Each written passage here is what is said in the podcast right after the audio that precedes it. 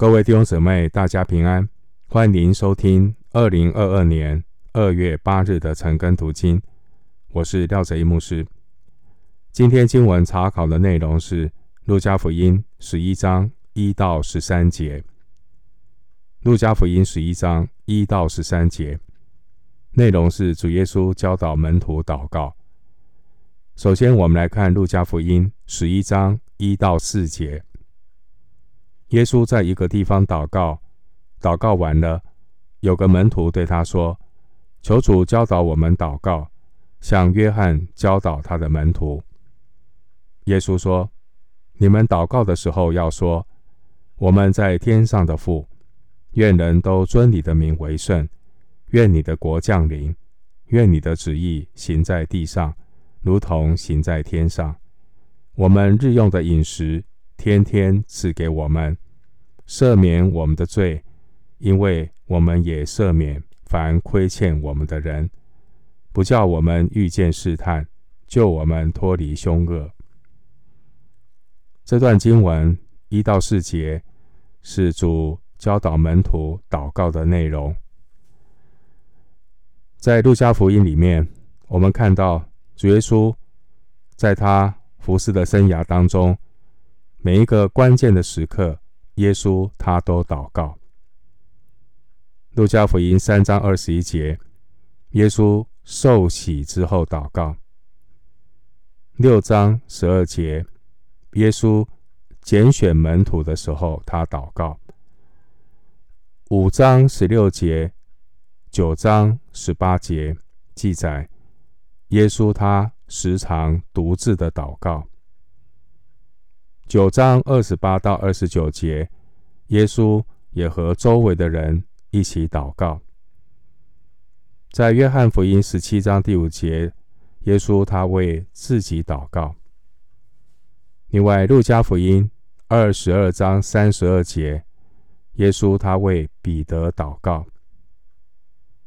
路加福音二十二章四十到四十四节，耶稣被出卖之前，他在。克西马尼园祷告。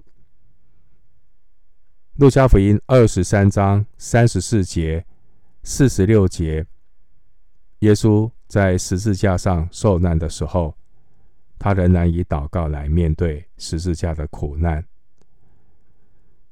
刚刚读的经文，耶稣有一个门徒，他被主的祷告生命所吸引。他恳求主耶稣教导门徒要如何的祷告。主耶稣并没有教导祷告的时间、祷告的地点，主耶稣也没有教导祷告的姿势、祷告的语言。主耶稣教导祷告的重点有三个方面：二到四节是祷告的内容，五到八节是。祷告的态度，九到十三节是祷告的根据。十一章二到四节，耶稣教导关于祷告的内容。主耶稣并不是让我们机械式的背诵祷告词，而是让我们学习体会什么是合神心意的祷告。第二节。主教导祷告的前言是“我们在天上的父”，而整段主祷文、主教导的祷告文，代名词都是提到“我们”，表明呢，这是一个在基督身体里的祷告，是教会祷告的范本。经文第二节说：“我们在天上的父，在天上的”这句话。提醒我们，神是超越的神，神是崇高的神。第二节说，我们在天上的父，耶稣使用“父”这个亲密的称呼，表明主耶稣赐给我们是永恒亲情的关系。罗马书八章十五节告诉我们，基督徒所领受的是儿子的心。因此，我们呼叫阿巴父。所以，我们当存敬畏的心，诗篇九十五篇第六节提醒我们，当存敬畏的心，充满确信的态度来亲近神。也参考以弗所书三章十二节。神的儿女，我们亲近神，神就像是一个随时随地愿意帮助我们的父亲一样。参考以赛亚书六十四章第八节，罗马书八章十五节。基督徒除了自己祷告，也当学习和弟兄姊妹一起祷告，也为众圣徒代求。以弗所书六章十八节。关于主教导祷告的内容，包括六个部分。第一个部分是第二节，第二节主教导门徒祷告这样说：“愿人都尊你的名为圣。”祷告是以敬拜做开始，承认神是圣洁、荣耀、配得我们敬畏那位独一无二的神。上帝独一无二的圣名，应当在神儿女的身上彰显出来。出埃及记二十八章。三十六节，经文说：“愿人都尊你的名为圣。”神的名表明了神的属性。圣徒当祷告，能活出与上帝属性相称的生活，正确的认识神，荣耀神的名。诗篇六十七篇一到三节，帖撒罗尼迦后书三章一节。关于主教导祷告的内容，第二部分，主教导门徒祷告要这样说：“愿你的国降临。”这是先求神的国和神的义，这也是征战的祷告。神的国降临，撒旦的国度就败亡。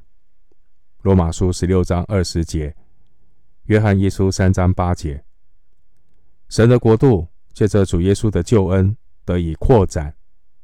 哥林多前书十五章二十四到二十五节，神国度的拓展，要带领蒙恩得救的人进入神永恒的国度。这是每一位神儿女最大的盼望。愿神荣耀的国度能够速速的临到。彼得后书三章十一到十三节，启示录二十二章二十节。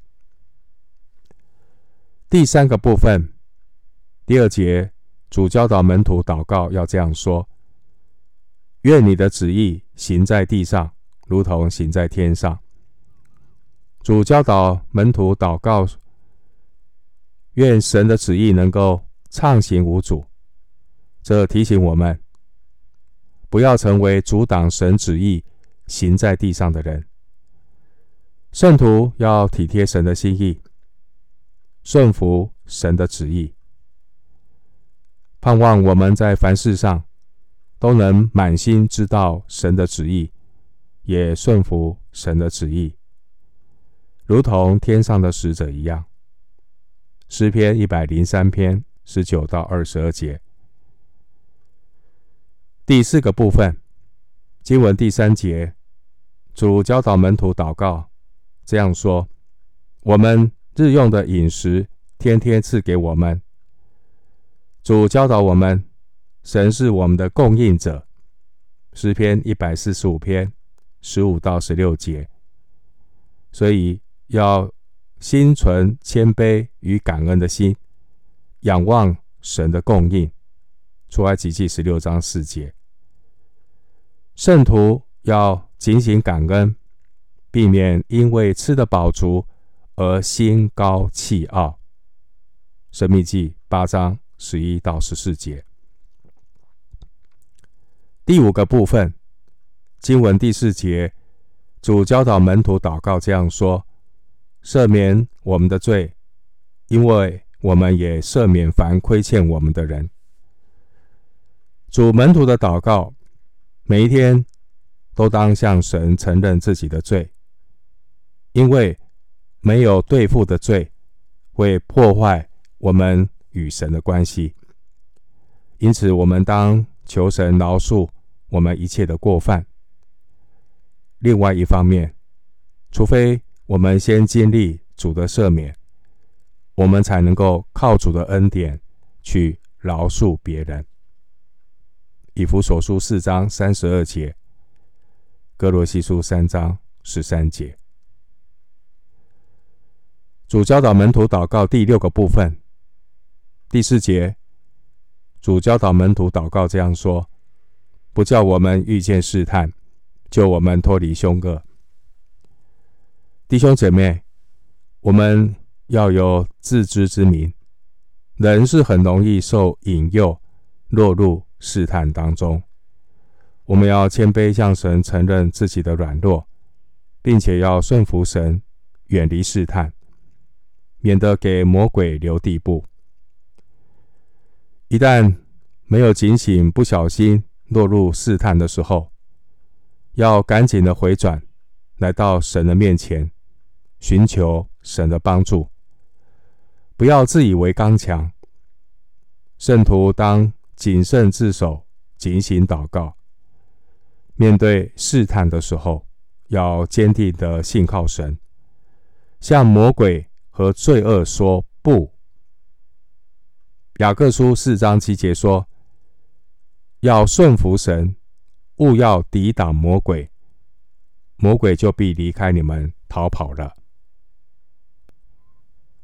回到经文，路加福音十一章五到八节，耶稣又说：“你们中间谁有一个朋友，半夜到他那里去，说：‘朋友，’”请借给我三个饼，因为我有一个朋友行路来到我这里，我没有什么给他摆上。那人在里面回答说：“不要搅扰我，门已经关闭，孩子们也同我在床上了，我不能起来给你。我告诉你们，虽不因他是朋友起来给他，但因他情辞。”迫切的直求，就必起来，照他所需用的给他。十一章五到八节，主耶稣透过一个故事，教导门徒关于祷告的态度。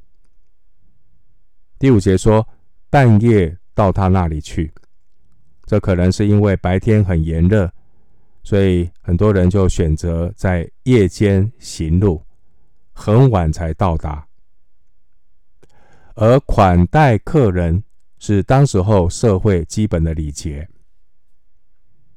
经文第八节说：“情辞迫切”，这意思原来是一个贬义词，意思是不知羞耻、厚着脸皮。经文第六节说：“我没有什么给他摆上”，说明这个人会情辞迫切的祈求。是因为他想要为朋友伸出援手，但却无能为力。弟兄姊妹，想要伸出援手，无能为力，这也是你我的困境。表示人呢是那么的有限，甚至是自身难保，而神总会借着环境，把我们带到一个无能为力的地步。让我们看到自己的无能和无助。人都有骄傲的罪性，神的智慧就是借着环境，让我们经历走投无路的困境，人才知道要谦卑，放下自己，回转过来，依靠神。经文第七节说：“孩子们也同我在床上了。”这表明呢，这个人的家庭并不富裕，必须全家老小都挤在一张床上，因此半夜起来必定会惊动全家，所以这个人呢，很不情愿，不想帮忙。耶稣借这个比喻告诉我们，故事中的这个人，他原本不想帮助这位半夜求助的朋友。只因为这个朋友不顾一切，厚着脸皮向他求助，他最终还是伸出援手。第八节说：“照他朋友所需用的给他。所以故事告诉我们，一个不想帮忙的人尚且如此，何况是乐意施恩、满有慈爱的天赋，他更是愿意来帮助我们。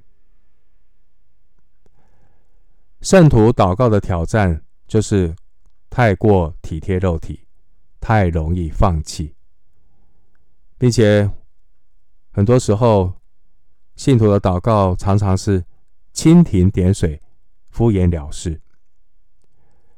主教导我们祷告，我们也要学习在神面前倾心吐意。诗篇六十二篇八节。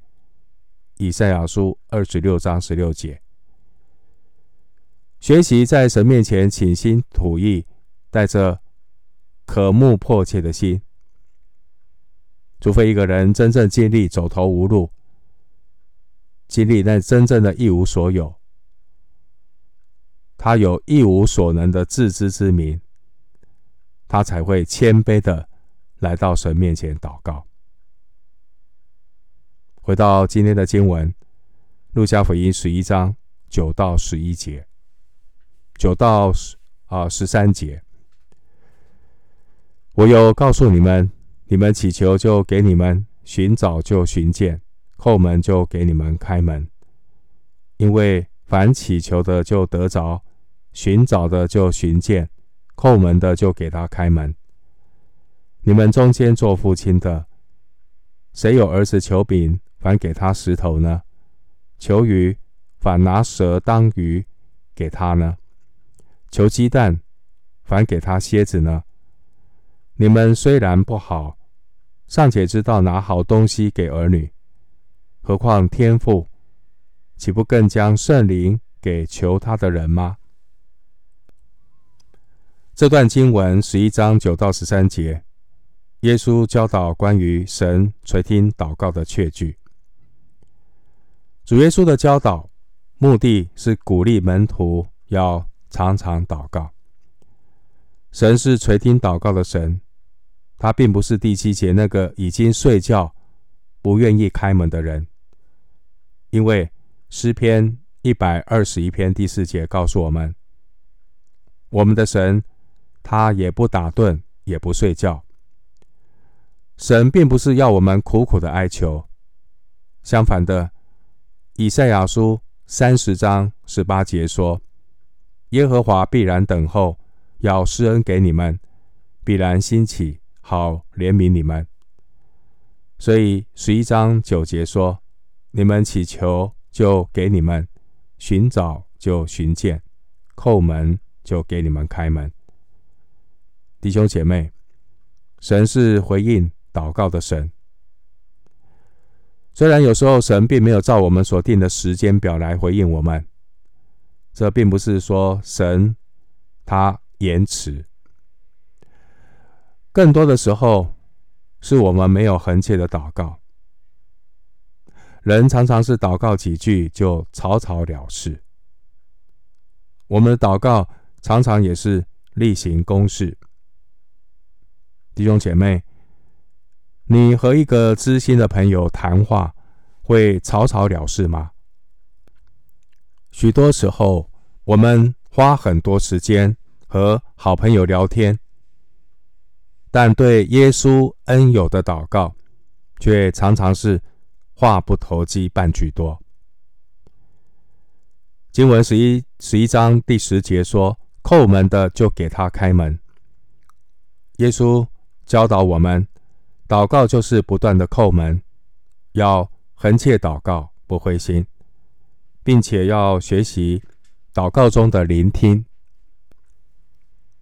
要聆听神的声音，顺服神的带领，这样才不会落入血气里的强求和妄求。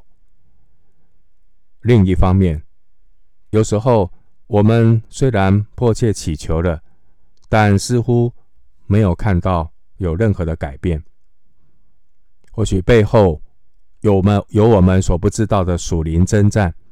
但以理书十章十三节，但不要灰心，祷告不只是祈求，祷告也包括赞美和感恩。我们求的太多，却很少赞美神、感谢神。另外，当祷告看似没有蒙应允的时候，我们要学习等候和顺服，因为神有他最好的安排，他知道我们真正所需用的是什么。第八节，路加福音十一章二到四节，主耶稣教导我们的祷告，并不是去摇动神的手，而是要学习。祷告的交托，祷告是紧紧抓住神的应许，祷告是盼望神的旨意行在我们身上。因此，当我们祈求、寻找的时候，神必然会让我们得着寻见。一个先求神的国和神的义的人，他会充满。感恩的心，去迎接、拥抱神所预备的一切。经文十一节的饼和石头，以及十一节的鱼和蛇，以及鸡蛋和蝎子这三个组合，它们的外形很相似，但却是完全相反的东西。石头长得像圆饼，蛇。长得像鲶鱼，扭曲的蝎子可能像鸡蛋。弟兄姐妹，我们都可能妄求，甚至求错了，但天赋绝对不会给错。天赋上帝给我们的都是好东西。十三节，圣徒向神祷告祈求，神赐给我们最大的满足。就是圣灵，十三节。十三节说，将圣灵给求他的人。弟兄姐妹，祈求圣灵的能力或圣灵的恩赐是一时的，祈求被圣灵自己得着，才是圣徒一生之久的需要。圣灵会带领我们走义路。当我们被圣灵充满，领受圣灵的恩赐，我们的服饰也就能够充满能力，力上加力。恳求圣灵在我们身上动工，能明白神的心意，做圣灵百般恩赐的好管家，为上帝的国度来效力。罗马书八章三十二节说：“神既不爱惜自己的儿子。”为我们众人舍了，岂不也把万物和他一同白白的赐给我们吗？和神心意的祷告，就是祈求神的旨意能够成就在我们身上。因此，即便神没有照我们所求的来给我们的时候，我们仍然相信神的主权和神的引导，因为神的意念。高过人的意念，因此我们要感谢神，因为父神要把更好的给我们，让我们得着那上好的福分。路加福音五章八节有记载，彼得曾经做了一个错误的祷告，彼得求主耶稣离开他。如果当时候主耶稣照着彼得的祷告离开他，那彼得就落入一个更可悲的下场。这最可悲的下场，就是主耶稣离开彼得，不与彼得同在。旧约有一位力大无比的士师参孙，他人生最悲惨的遭遇，就是上帝离开参孙，导致参孙的眼睛被非利士人挖出来，被铜链捆绑。在监牢里推磨，就如同路加福音十五章十六节那位浪子，沦落到放猪的下场。弟兄姊妹，你祷告祈求什么？求名、求利、求富贵、求恩赐。弟兄姐妹，圣徒祷告最宝贵的祈求是主自己，有主同在就是天堂。盼望我们都能够进入神同在的祷告。最后，我们来看一段经文，《出埃及记》三十三章十五到十六节，《出埃及记》三十三章十五到十六节。摩西说：“你若不亲自和我同去，就不要把我们从这里领上去。人在何事上得以知道？”我和你的百姓在你眼前蒙恩呢，岂不是因你与我们同去，使我和你的百姓与地上的万民有分别吗？弟兄姊妹，愿每一次你我的祷告、读经、亲近神的时间，神都能够亲自与我们同在，让我们可以真正的经历在地。如在天的祷告生活，我们今天经文查考就进行到这里。愿主的恩惠平安与你同在。